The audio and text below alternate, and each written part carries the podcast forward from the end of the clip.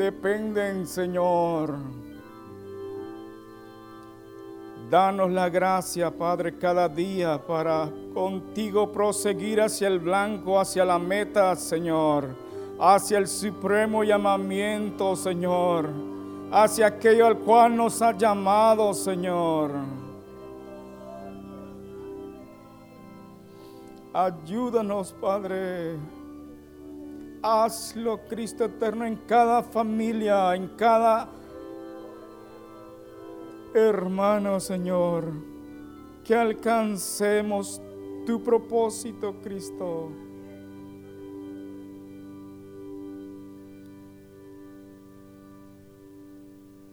Sigue hablándonos, Señor, por favor. Abre nuestro oído, Señor, para escuchar tu voz, Señor. Que sea un canal donde tú puedas hablarnos, Cristo. Por amor a tu nombre, hazlo, Señor, esta noche. Amén. Pueden sentarse.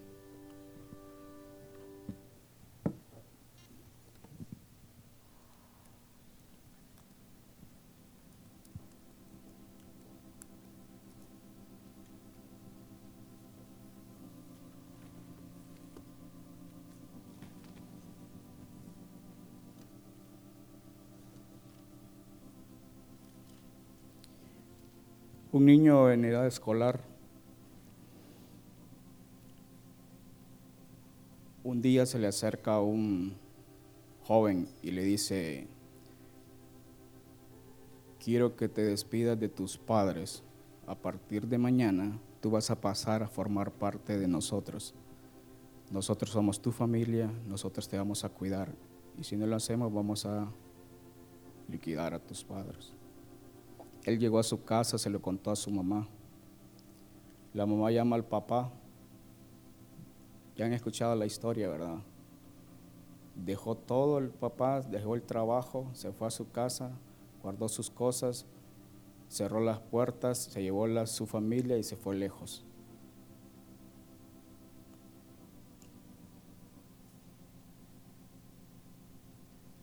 Nadie ha pasado por este por esto, nosotros no hemos pasado por ahí. Pero en la actualidad encontramos muchas personas que dejan todo por muchas razones. Por amenazas, por endeudamiento, por hambre, por desempleo, por violencia, por invasión de extraños y otras causas. Son despojados. Algunos les da tiempo de vender sus cosas y van tranquilos, pero otros eh, salen y dejan cerradas sus casas y hay casas abandonadas y son llenas por personas extrañas. Ahora, ¿cuál, es la, cuál va a ser la actitud cuando esas de la persona que se deja y se va? ¿Cuál va a ser nuestra actitud si nos pasa eso? No, no sabemos. Como diría Pedro, Señor, aunque todos te dejen, yo no te voy a dejar. Y Pedro fue probado y dijo, vale más mi vida, dijo. Y seríamos como Pedro y que lo negaríamos. Y hay muchas razones por las cuales somos despojados. Somos despojados tal vez quizás en nuestro trabajo por una posición y nos quitan, los, la alejan, ponen otros. Somos despojados. ¿Cuál va a ser nuestra actitud ante ese despojo?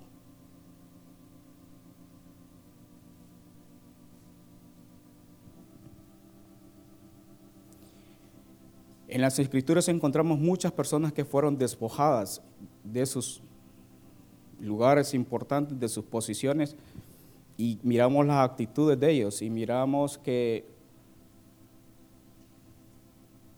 su actitud, pasan largos años despojados, pasan afuera de su país, pero luego son retornados. Y hay un caso que quiero mirar que tal vez ustedes ya lo han visto y dicen, ah, eso ya me lo sé. Pues el que, el que lo sabe, que se lo cuente el que no se lo sabe. En 2 Reyes 4, 8, ¿quién es? La tsunamita. Miremos algo de sus antecedentes. 4.8. ¿Por qué se llama tsunamita? Porque vivía en Sunem, o sea, tsunamita, Sunem, hondureño, eh, vivía en Honduras, tsunamita. Aconteció también que un día pasaba Eliseo por Sunem, o sea, por los tsunamitas, y había ahí una mujer importante que le invitaba insistentemente a que comiese y cuando él pasaba por ahí, venía a la casa de ella a comer. Miremos su característica, era de Sunen. Sunen significa lugares, dos lugares de reposo. A veces nos encontramos bien cómodos en nuestro lugar y Dios tiene que hacer algo para quitarnos de nuestro relajamiento. Entonces ella vivía muy relajada en reposo.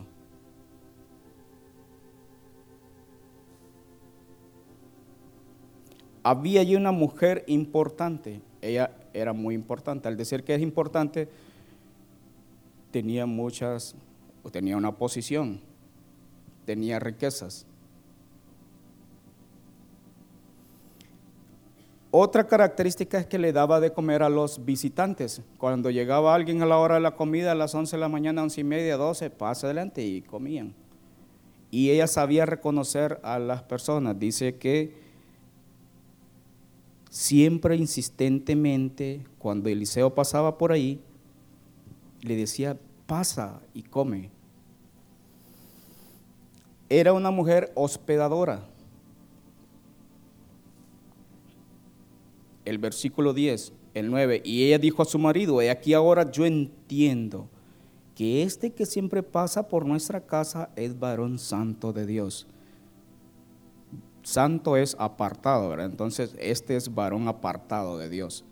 Ella sabía reconocer a los que eran apartados. ¿Y por qué lo conocía?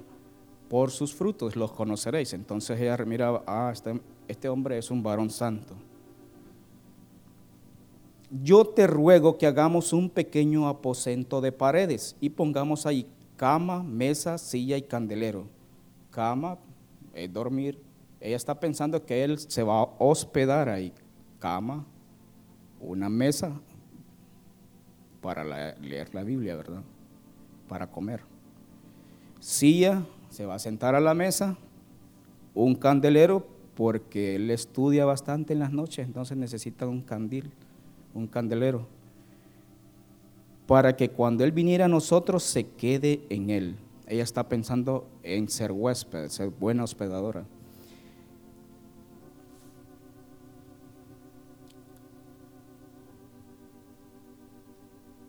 Y el marido, ay, ¿qué es lo que me estás pidiendo? Que haga un cuarto. Mira, ahorita no tenemos fondos. El banco todavía no nos presta, pero vamos a ver qué hacemos. No, ella era una mujer importante, entonces no podemos sacar de los que tenemos ahí en la huaca, ¿verdad? Ah, pues tú lo vas a desajustar. Y dice que construyeron un cuarto de paredes. Ella empieza a ser, a despojarse. No tiene amor a la riqueza. Hagamos un cuarto. Hacer un cuarto no es gastar 5 lempiras, 10 lempiras. Hacer un cuarto es 60 mil lempiras, para hacer un cuartito más o menos, 60, 70, 100 mil. Ella se empezó a despojar, ella no tenía un amor por eso, entonces hagámosle un cuarto. Y aconteció que un día se terminó el cuarto y vino a él y dijeron, ah, ya está terminado, bien decorado, bien... Hoy sí estamos esperando al profeta. Un día vino él por allí, se quedó en aquel aposento y allí durmió. Wow, qué bonito aquí. Para que una persona se quede en un lugar, tiene que sentir paz, ¿verdad? Él era varón santo. Entonces, en ese lugar de la tsunamita había paz. Si él no hubiera sentido paz, no se quede en ese lugar. Dice, mm, aquí hay contiendas, aquí hay riñas, aquí hay pleitos, aquí hay enojo, aquí él está gritando. No, esto me trae mucho no, mejor me voy. Lo único que no escuchaba el profeta era la voz de los niños. Qué raro que aquí no haya niños. Los niños hacen relajo, ¿verdad? Pero eran bien educados esos niños.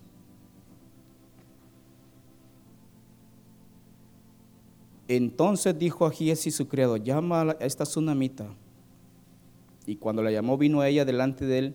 Dijo él entonces a Giesi, dile aquí tú has estado solícita por nosotros. Con todo este esmero que quieres, ¿qué quieres que haga por ti? ¿Necesita que hable por ti al rey o al general del ejército? ¿Necesitas que vaya y dé tu currículum allá a la empresa para que te nombren? ¿Quieres? ¿Qué, quieres que te haga?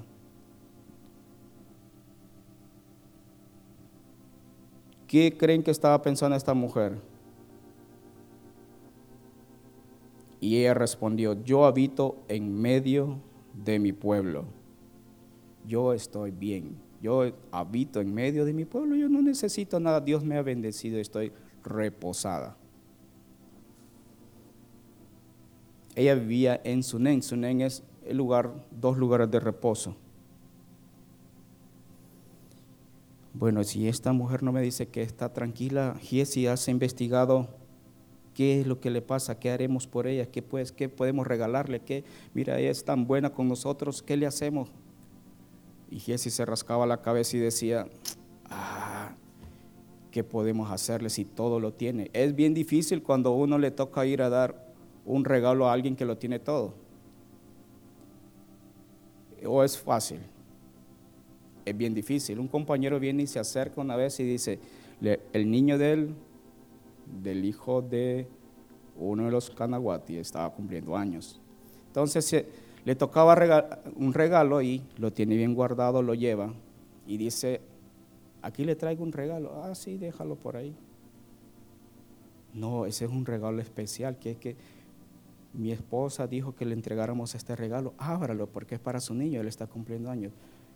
¿Qué pasaría si ese regalo no se abre, queda ahí guardado? Y esa cosa que es, ah, un regalo que me trajo fulano de tal. Ahí tirarlo y ponerlo ahí, guardarlo ahí. No, ese es un regalo muy importante, ábralo. Vino él, hace, agarra la cajita, la abre y era una Biblia para niños de colores, con figuras. Y le dice, eso lo va a necesitar su hijo. Quizás usted tiene cualquier cosa, pero esa es la palabra de Dios, le dice. Al hombre le empezaron a rodar las lágrimas y dijo, es el mejor regalo que me, han que me han dado para mi niño. Es cierto, yo puedo comprarle lo que yo pueda querer comprarle. Y mira, no había pensado en esto siempre habrá algo que regalar. Tenemos que pedirle discernimiento a Dios, sabiduría. Señor, ¿qué puede, qué necesita tal persona si todo lo tiene? Entonces, y me contó esa experiencia y digo, wow, tiene razón, muy importante. Todos necesitamos de Dios. Esta mujer, su marido tenía una edad muy avanzada era tsunamita, tal vez ella era joven, pero su marido era de edad avanzada. Se está asemejando como que si fuera Abraham y Sara. Sí, ¿verdad? Abraham ya tenía 100 y ella tenía 90. Entonces, esta tsunamita pasaba casi por el mismo caso. Dijo entonces, llámala y él la llamó y ella, bueno, ¿qué pues haremos por ella? Y Giesi respondió aquí que ella no tiene hijo y su marido es viejo. Esa es la razón. Por eso es que tú no escuchas que no hay bulla. Ah, eso era, ¿verdad? Sí, es que es viejo y no tienen hijos. Ah, cosa difícil la que me has pedido. Bueno, entonces dijo, llámala y él la llamó y ella se paró a la puerta y él le dijo, el año que viene, por este tiempo, abrazarás un hijo. La misma promesa de que le dieron a Sara. El año que viene tú vas a tener un hijo. ¿Y qué hizo Sara en aquel entonces? Se rió. Ahora, ¿qué hace esta tsunamita? Dice, ah, no, Señor mío, varón de Dios, no haga burla de tu sierva. No, me está haciendo bullying usted, ¿verdad?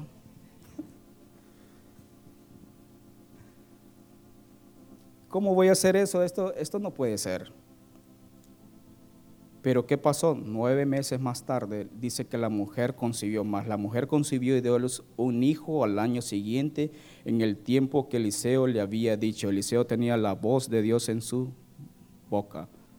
Él era un varón santo. La presencia de Dios estaba en su vida y él hablaba por Dios. Entonces era un canal y ella recibió la promesa que le hicieron a Sara. Y el niño creció. Pero aconteció un día que vino su padre que estaba con los segadores y dijo a su padre, ay, mi cabeza, mi cabeza. Y el padre dijo a un criado, llévalo a su madre. El papá era de edad avanzada, ¿verdad? Ay, lidiar con este niño, pero es que mi esposa quería un hijo, ¿verdad? Llévalo donde su mamá si ella fue que lo pidió. Ella está pensando, él está pensando, llévelo con su mamá. Y habiéndole él tomado y traído a su madre, estuvo sentado en sus rodillas hasta el mediodía, o sea, desde la mañana hasta el mediodía. Eh, imagínense qué dolor estaba esa madre sufriendo con el niño en sus rodillas con dolor de cabeza. Ay, mamá, me duele la cabeza. Hasta el mediodía. Quizás en ese momento, esas horas que estaba ahí, se le hacían largas, te estás pensando, pero Señor, ¿por qué tú me diste un hijo si me lo ibas a quitar?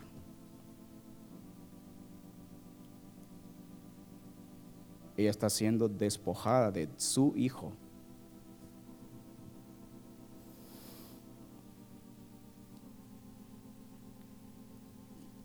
¿Qué pasa con ella? Ella entonces subió y lo puso sobre la cama del varón de Dios, ya muerto, y cerrando la puerta se salió. Para algo sirvió el cuarto donde estaba lo habían hecho. Ahí puso al niño en el cuarto del varón de Dios y ahí cerró la puerta y se, se salió.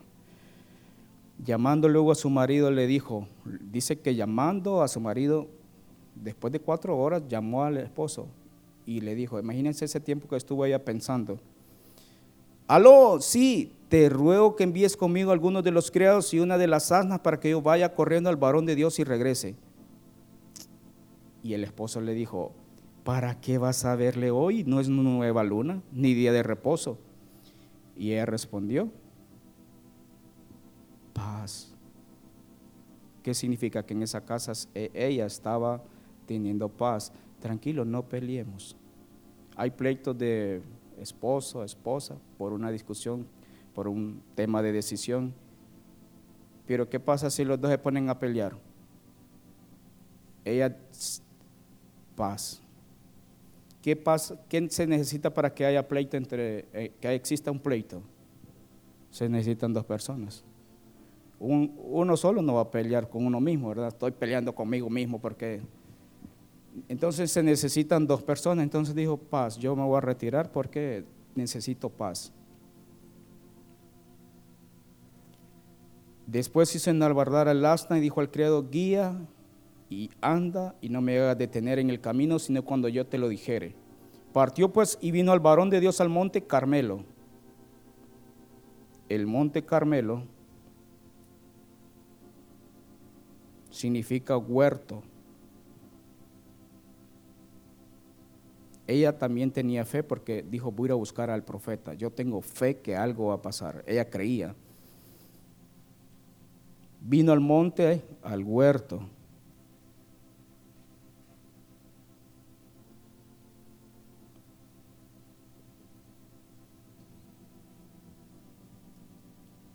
Partió pues el 25 y vino al varón de Dios al monte Carmelo y cuando el varón de Dios le vio de lejos, dijo a su criado Jesse, he aquí la tsunamita. Te ruego que vayas ahora corriendo a recibirle y le digas, ¿te va bien a ti? ¿Le va bien a tu marido? Bueno, ¿te va bien a ti? Una pregunta. ¿Te va bien a ti? Ah, me va muy bien. Dios le bendiga. ¿Cómo estás? El pastor nos llama y nos dice, ¿cómo estás? A ver, ¿cómo está tu familia? ¿Te va bien a ti? Sí, bien, gracias a Dios. Bueno, ¿le va bien a tu familia? ¿Te va bien a tu marido? Y también le pregunta, ¿y a tu hijo? Hace tres preguntas a ti, a tu marido y a tu hijo.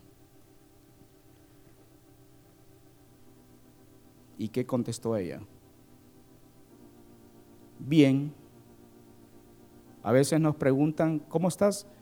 Bien. Por default decimos bien, ¿verdad? Muy bien. Esa es la pregunta que, es la que sale de nuestra boca, la respuesta. ¿Cómo estás? Muy bien. Pero realmente estamos bien. Y ella le dijo, bien, ¿estará mintiendo?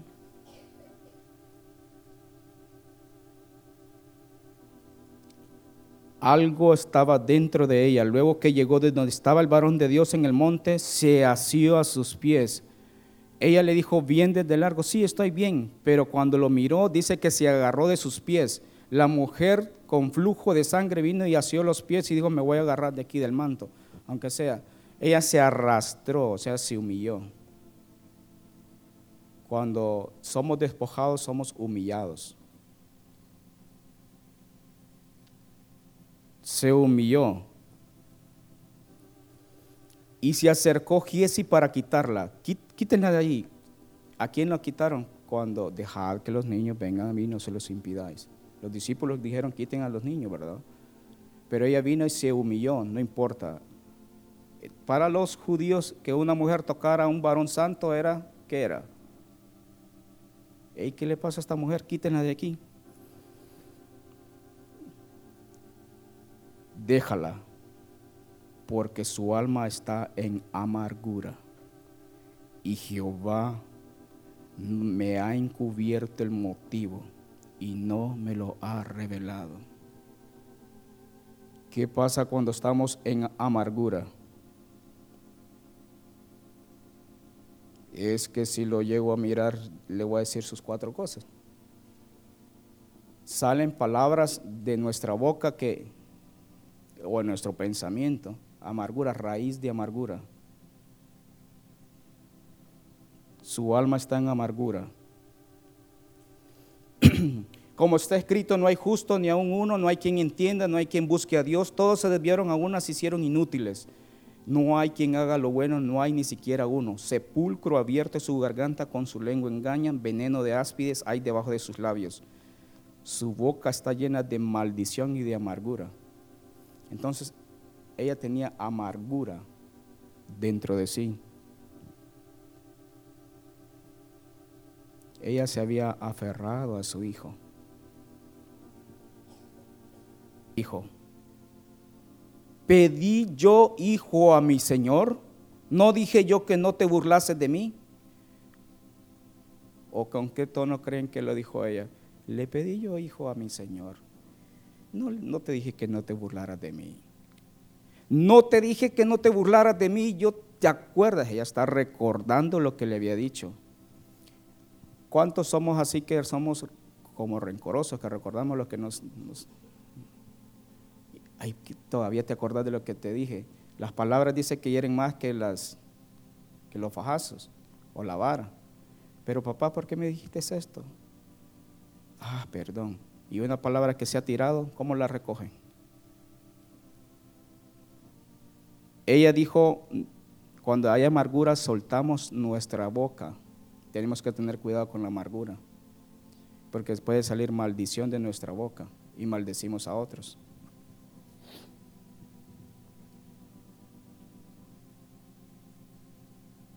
¿Cómo creen que estaba Eliseo?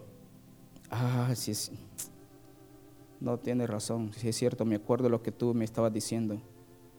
Le dijo aquí, si ciñe tu lomo y tomas mi báculo en tu mano y ve, si alguno te encontrare no lo saludes. Buenos días, no, no saludes y te vas rápido. Y si alguno te saluda, no le respondas y pondrás mi báculo sobre el rostro del niño. Y dijo la madre niño, vive Jehová y vive tu alma que no te dejaré. Ah, no, yo no me voy a ir si no me bendice, le dijo Jacob al ángel no te voy a dejar.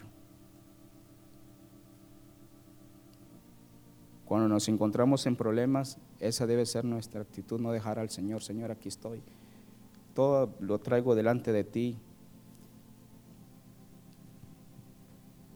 Él entonces se levantó y la siguió y Giesi había ido delante de ellos, salió a la carrera y puesto el báculo sobre el rostro del niño, pero no tenía voz ni sentido. Bueno, y este ya está helado, ya muerto. Se regresó y le dijo Eliseo, diciendo, el niño no despierta. Eliseo venía despacio, llegó a la casa y he aquí que el niño estaba muerto tendido sobre su cama. Él entonces cerrando la puerta tras ambos oró a Jehová. Él se quedó solo y empezó y dice que se tumbó, puso sus manos, su nariz, su boca sobre él, le puso calor, Señor, acuérdate de esta mujer. Acuérdate del clamor de esta mujer.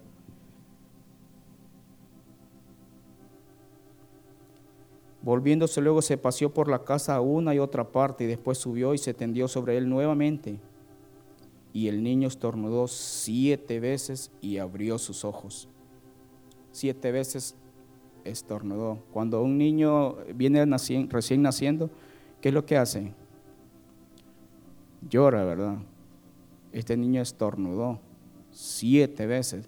Ah, tenía trabado un estornudo, diríamos nosotros. No, estornudó siete veces y abrió sus ojos. Entonces llamó a él a Jesse y le dijo, llama a esta tsunamita, y él la llamó y entrando, ella le dijo, toma tu hijo. Y así que ella entró, se echó a sus pies, me has devuelto la vida, y se inclinó a tierra, y después tomó a su hijo y salió. ¿Estaba o no aferrada a ella?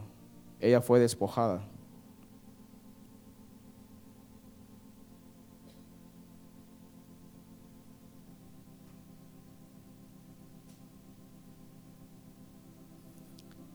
Este es el caso de, está siendo despojada. ¿Y solo eso fue despojada de su hijo? No. Le quitaron su tierra, su casa. ¿Por qué? Porque en 2 Reyes 8, ¿y quién está metido otra vez en este lío? Eliseo. Habló Eliseo a aquella mujer a cuyo hijo él le había hecho vivir diciendo, levántate, vete tú y toda tu casa a vivir donde puedas. ¿Cómo? Sí, vete y ve a vivir donde puedas, porque Jehová ha llamado el hambre, la cual vendrá sobre la tierra por siete años. A ustedes, si nosotros, bueno, si a nosotros nos dicen, quiero que se vayan ustedes y que se vayan de aquí, de este país. Entonces, ¿cómo? Tengo 20 años ahí en la empresa, ¿qué? Deja botadas las prestaciones. ¿Ah? Y si esta, la decisión que va a tomar esa mujer no es fácil, o sea, nosotros miramos y decimos, ah, qué facilito dejar todo, y, pero yo me he puesto a pensar en cuánto nos aferramos nosotros a las cosas. Dejar todo, sí, déjelo todo. Y lo pensamos, lo repensamos. Pero ella dice, obedeció. Obedecer es mejor que los sacrificios, escuchábamos está siendo despojada. Cuando somos despojados, ¿cuál va a ser nuestra actitud? Ah, está bueno, quítenme todo, si no es problema. Hace un año dijeron, bueno, quitémosle a usted su, mira, ya no vas a llevar esto. Ah, sí, ya no lo, bueno, está bien. Te vamos a quitar los que tenés. Los volaron a, a todos y quedé yo solo. Ah, qué bonito. Y mira, vas a estar aquí, allá lejos de Está bien. Cuando uno está reposado y le empiezan a quitar eh, las rayas y todo eso, ¿qué, ¿cómo se siente uno? Que le quitan la posición. Ah, que me, que me gusta, sí, no hay problema. Nosotros decimos que nos gusta, pero ah, de todas maneras no le bajan el sueldo a uno, dice uno, ¿verdad? Pero no, eso daña en el corazón por dentro dice, puche, hay otras personas que dicen, ah, mire, que ya le quitaron todo, mire, ahora no es nada usted, ¿verdad? Entonces, ¿cuál va a ser la actitud de nosotros que vamos a decir, ah, es cierto? Pero si tenemos buena actitud, hace un año estamos y, y ahora ¿dónde está? Puchica, llegué una vez a la cafetería y ya días no lo miraba a usted, ¿de dónde se ha metido? No, si yo siempre sigo trabajando. Cuando somos despojados, entonces nosotros empezamos a buscar, Señor, gracias por esto que tú estás obrando. de pronto, la semana pasada dijeron, no, fíjate que necesitamos que regreses porque hay que ir a arreglar de dejaste, no pueden manejar a esta gente, hay que devolverte. Cuando regresa otra vez y le están, y otra vez, es que usted, otra vez le devolvieron todo y ahora te van a dar más, ahora tenés más gente que vas a tener que llevar. Pero si tenemos buena actitud cuando somos despojados, Dios va a darnos. Dice que pasó siete años. No es fácil estar siete años afuera y ser despojados. Se imaginan que le quiten todo y siete años afuera. El primer año empieza a renegar. Puchica, perdí todo. El segundo año, porque Jehová había mandado el hambre. Y el hambre muchas veces viene, el hambre porque está sin trabajo, llega hambre. Y tal vez es un propósito de Dios para que Dios enseñarnos a conocer al Dios proveedor. Ah, pero ¿y por qué, por qué no me salen los negocios? ¿Por qué pasa esto? ¿Por qué pasa lo otro? No, es que tú me dices que quieres conocer al Dios proveedor. Entonces yo tengo que pasarte por la escasez, tengo que despojarte lo que tienes para que tú puedas pedir. Pedir y se os dará. Ah, así es la cosa. Pero como nuestros, otros, nuestros ojos están cerrados, entonces, ¿qué es lo que tú quieres enseñarme, Señor? a David le, dijo Dios en 2 Samuel 24, vino pues Gad a David y se lo hizo saber el 24.3 y le dijo, ¿querés que te vengan siete años de hambre en tu tierra o que huyas tres meses delante de tus enemigos y que ellos te persigan o que tres días haya peste en tu tierra? Piensa ahora y mira qué responderé al que me ha enviado. ¿Qué quieren que siete años de hambre? ay, siete años de hambre, voy a estar flaquito. O ya bueno, yo voy a desaparecer siete años y un ayuno de siete días ya me pone delgado. 40 días, eh, siete años de hambre. En ese entonces David dijo, bueno, ¿y qué voy a hacer? Mejor que caiga tres días, que caiga delante del Señor. Yo sé que sus juicios son misericordiosos.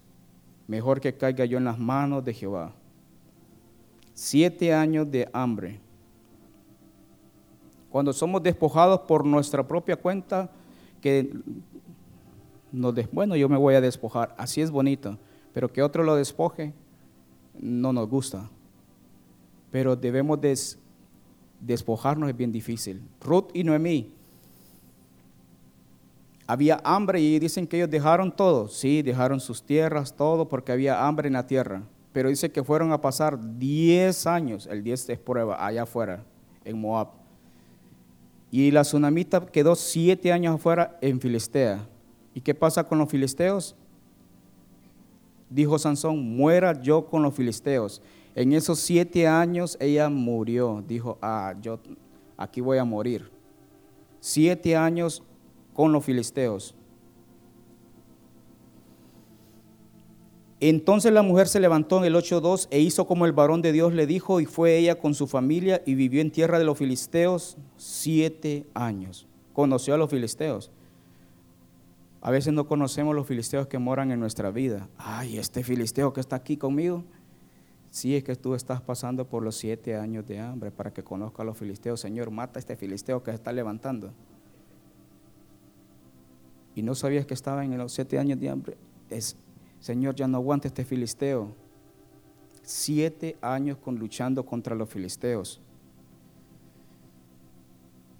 Y cuando habían pasado los siete años, la mujer dijo, no, yo no aguanto aquí. ella era una mujer importante, tenía dinero, pero había sido despojada, ahora ya no tiene nada.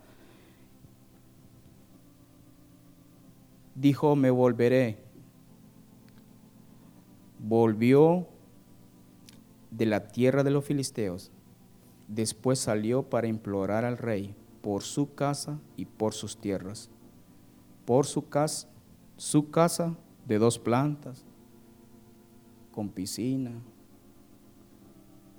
y por sus tierras, por sus haciendas, sus tierras, dice ahí en, sus, o sea que no su tierra, ¿verdad? Por su tierra, su pedazo de manzana, no, por sus tierras tenía varias posesiones si ya todos la invadieron y ahora qué voy a hacer. Es que el gobierno me la quitó y se la dio a los demás, aquellos.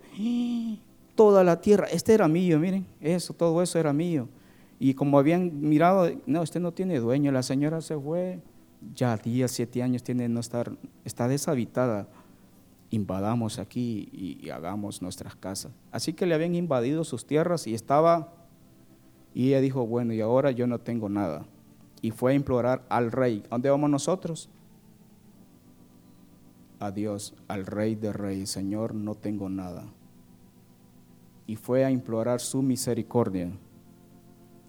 Y Dios no hace no hay casualidades en Dios. Casualmente ese día, no. Dios moviendo sus, sus teclas, vino sus, esto voy a hacer esto, esto y esto. Giesi va a llegar a la casa del palacio. Ah, sí. Y había el rey hablado con Giesi, criado del varón, diciendo, te ruego que me cuentes todas las maravillas que ha hecho Eliseo. Quiero escuchar todas sus historias. A los niños les gusta escuchar, ¿verdad? Este rey como que quería escuchar todas las historias del, Eliseo. Empieza desde el principio. Entonces Giesi, como había estado con, con Eliseo, empezó a contarle. Mira, el siguiente historia que te voy a contar, esto es verdadero, de una tsunamita. Y él empezó su historia a contarle. Y entonces estaba contando, en eso entró la mujer. ¿Era casualidad que ella entrara? Dios tiene el tiempo perfecto de nuestra hambruna, de nuestro despojamiento. En el momento exacto entró la mujer. Ah, aquí está esta mujer, de ella la que estamos hablando. Bueno, si ya tenemos el testimonio, oigámosla de boca de ella para que lo escuchemos. Y empezó, cuéntanos. Y yo venía a implorar misericordia, ahora le tengo que dar testimonio a este rey. Voy a implorar su favor y ahora no, voy a contar la historia. Y empezó a contar según de Reyes capítulo 4, del 8 hasta el 37. Él, ella empezó a contarle y el rey, ¡Ah! muy interesante, ay, ¿qué pasó? Entonces estuve siete años viviendo afuera y ahora no tengo nada. No, no puede ser. ¿Cuáles eran tus tierras? miremos los planos. Ah, sí, entraron todos estos. Ah, sí, fueron invadidas. Y yo les dije que estaba ahí como no había dueño. Yo no sabía que tú eras la dueña. Sí, aquí está, es cierto. Y mientras él estaba contando, entró ella, como había hecho vivir a un muerto, y aquí que la mujer a cuyo hijo él le había hecho vivir, vino para implorar al rey por su casa y por su tierra. Entonces dijo Giesi, rey, señor mío, esta es la mujer y este es su hijo. Ahí llevaba al hijo. Y este es su hijo, ya está grande, siete años. Si tenía siete más siete, catorce suponiendo que tenía siete años cuando estaba. Y este es el hijo el cual Eliseo hizo vivir, o sea que no se volvió a enfermar ni se le volvió a morir. Y preguntando el rey a la mujer, ella se lo contó en detalle. Entonces el rey ordenó a un oficial, el cual dijo, hazle devolver todas las cosas que eran suyas y todos los frutos de sus tierras desde el día que dejó el país hasta ahora. Dios te va a regresar todo si tú dejas que Dios actúe en tu vida. Dele todos los intereses que ella dejó de percibir desde su momento que fue despojada. Ah, sí, el Señor es misericordioso. Cuando obedecemos a su voz, lo mismo pasó con Cristo. Él era una persona muy importante, y es una persona muy importante, y dice que él solo se despojó de su posición y dejó su trono. Haya pues en vosotros este mismo sentir que hubo también en Cristo Jesús, el cual siendo en forma de Dios no estimó el ser igual a Dios como cosa que aferrarse. Él se despoja. A la tsunamita ella se despojó la despojaron. Por obediencia se fue. Se despojó a sí mismo. Cuando nosotros decidimos despojarnos a nosotros mismos, Señor, quiero despojarnos, no tener amor a estas cosas. Tomando forma de siervo hecho semejante a los hombres y estando en la condición de hombre, se humilló a sí mismo, haciéndose obediente hasta la muerte. Él estaba ya despojado. No tenía nada. Se hizo obediente hasta la muerte y muerte de cruz. La mujer sunamita, su hijo murió, despojada de su hijo. El padre fue despojado de su hijo y murió también.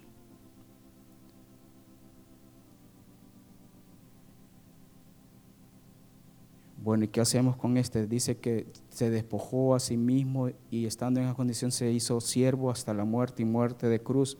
Entonces Dios dijo, llegó el momento, tres años y medio, 33 años y medio, tiempo suficiente, y le dijo, levántate.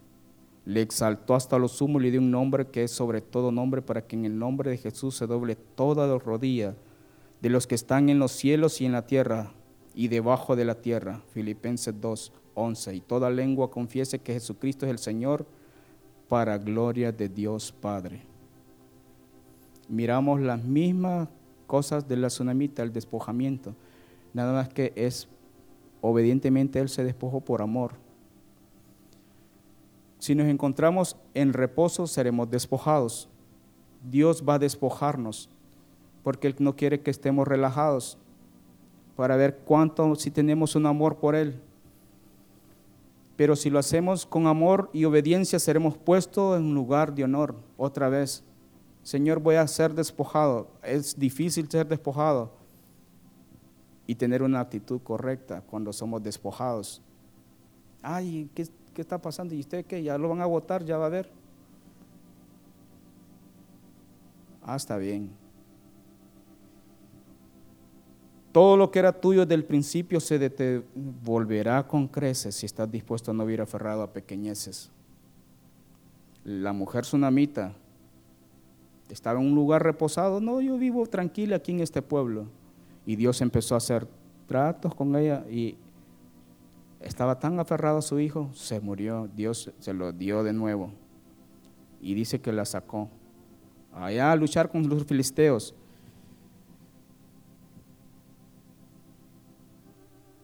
igual Cristo, Él se despojó y dice que Él por obediencia fue a la muerte. Y nosotros obedientemente, Señor, quiero, si tú quieres despojarme, despójame. Pero yo quiero despojarme a mí mismo. Quiero, esto es terrenal. Una posición es terrenal.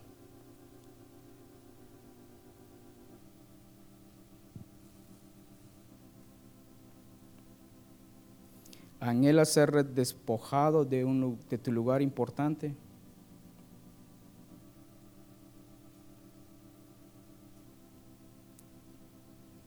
¿Cuántos desean ser despojados y decir, sí, Señor, despójame, no importa? Si somos despojados, Dios va a devolvernos con creces al final. Ese es la esperanza que sí llegará el tiempo en que serán devueltos con creces desde que fue despojado. Dice todos los frutos, lo que comió la oruga, el saltón y el revoltón. Sí, eso, tú tenías que dar todos estos frutos. Ah, Señor, pero es cierto, fui despojado. Y Dios quiere restaurar. Haznos volver, renueva nuestros días como ayer y no nos dejas. Igual como Mefiboset dice, ven, te voy a, siéntate a mi mesa, te voy a dar las tierras que pertenecieron a tus padres. Y Mefiboset, no, yo soy un perro muerto. ¿Y para qué me vas? No, quiero devolverte. El Señor es misericordioso. Imagínense ese hombre Mefiboset, cojo, lisiado, olvidado. Allá, ¿y dónde está? Ah, ¿y dónde es que vive? ¿Cómo es que se llama el lugar? Sí, lo de Bar, un lugar, eh, ay, es cierto, me acuerdo lo de Bar, en un lugar olvidado. Ahí estaba olvidado. Y dice, tráiganlo de ese lugar que está olvidado, donde ha estado luchando en su interior, porque uno lucha y aquí estoy olvidado, Señor. Recuerdo cuando sí, yo era el hijo de, de Jonatán y miren dónde estoy. Me quitaron las tierras solo porque me miran que estoy lisiado. Dios va a devolvernos. Si somos despojados con una actitud de obediencia. Sí, Señor. Y despojarse es negarse a uno, negarse. Tome, cada quien tome su cruz cada día y nieguese a sí mismo. Y vamos a ser despojados de lo que yo anhelo. Ah, yo anhelo esto, Señor, pero quiero despojarme de eso, pero no, voy a negarme a esto. voy a despojarme de esto. Puestos en pie, cantemos, haznos volver. En sol.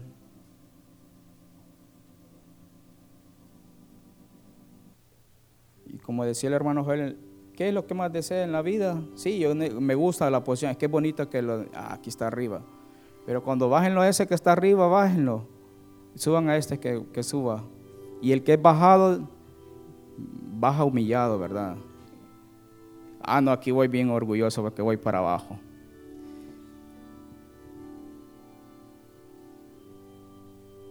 Pero con la actitud del descenso, nosotros venimos y decimos, Señor, quiero tener una buena actitud bajando con una actitud bajando humildemente, Dios nos va a levantar como levantó a su Hijo, porque Él es un Dios misericordioso, pero Él está obrando en nuestro corazón. ¿Qué es lo que más amamos?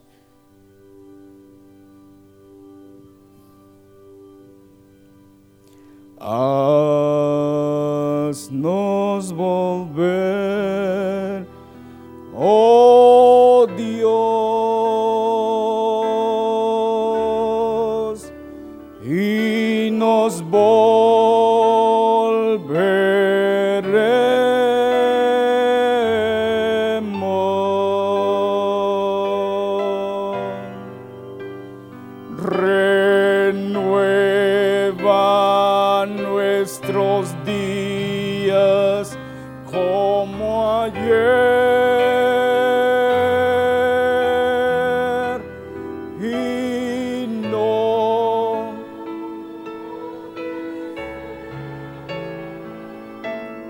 Señor.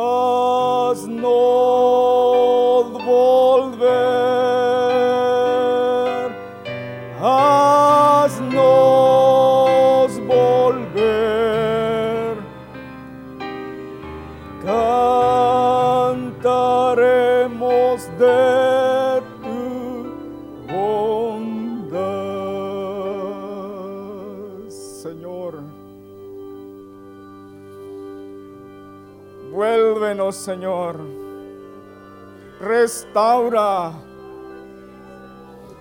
Oh, lo que ha comido, Señor. Oh, no queremos, Señor, vivir una vida, Señor, recordando, Señor, con amargura, Señor, en nuestro espíritu, en nuestra alma. No tengamos esa actitud, Señor, cuando somos despojados, Señor, maldiciendo a otros. Oh, Padre, porque ellos no son culpables de lo que nos pasa, Señor. Es un trato tuyo para nuestra vida, Señor. Oh, Padre, que abre nuestro oído, Señor. Abre nuestros ojos, Padre, para ver las maravillas, Señor, que tú haces, Señor, en el despojamiento, Señor. Que tengamos la mejor actitud, Señor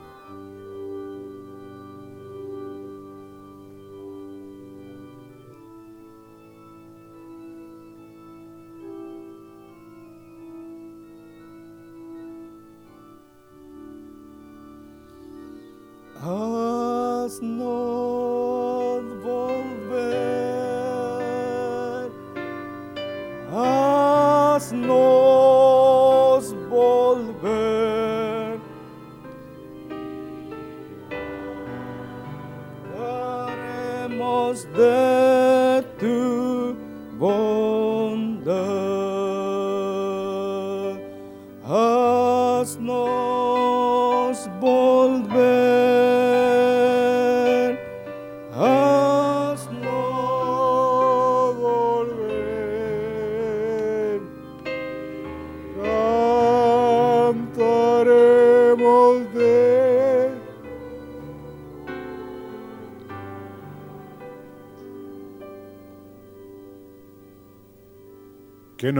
con la tsunamita? ¿Qué no volvió con ella? Su marido, hermanos.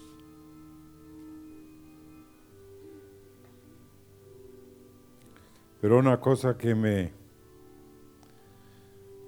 impactó de esta mujer era, como dijo nuestro hermano, alguien importante, hermanos. Era una mujer rica, dadivosa, hospedadora, que se preocupaba por los que pasaban cerca de su casa. Pudo reconocer quién era Eliseo. Yo le dije a unos hermanos hoy, muchos de nosotros fallamos por eso. No podemos ver a Dios en otros. Nuestros ojos están velados. No podemos distinguir al Señor en otra persona.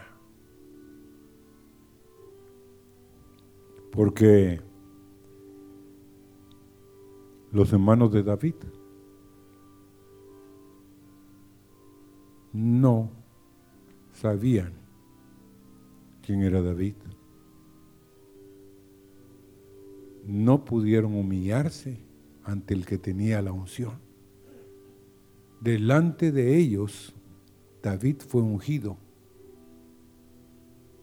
El que no era invitado a la fiesta era el motivo de la fiesta, hermanos.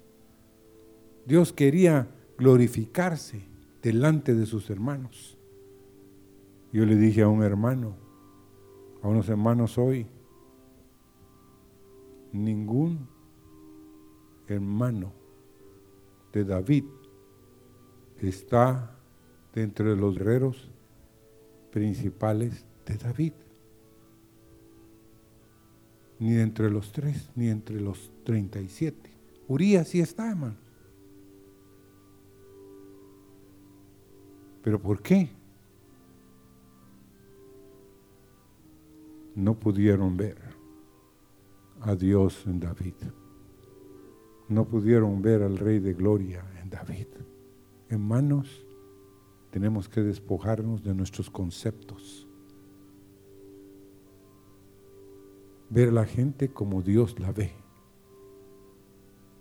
Y si nos tenemos que humillar, porque es cierto, David era el bebé de la casa, el bebé trabajador, está cuidando la herencia de la casa. Y muchos mujeres y hombres de Dios no pueden ver que Dios quiere usar la vida de su hijo. Y a nosotros nos sucedió una cosa en la vida que el nene de la casa llegó a ser el pastor. Y para la hermana del nene, del nene de la casa, era un shock que su nene fuera el pastor. No lo podía ver como el pastor. Se perdió, hermanos, la visión de que Dios escoge. Amén. Escoge, hermanos. Y solo para terminar, que digamos lo que dijo nuestro hermano esta noche y lo que dijo la tsunamita. Vive Jehová y vive tu alma,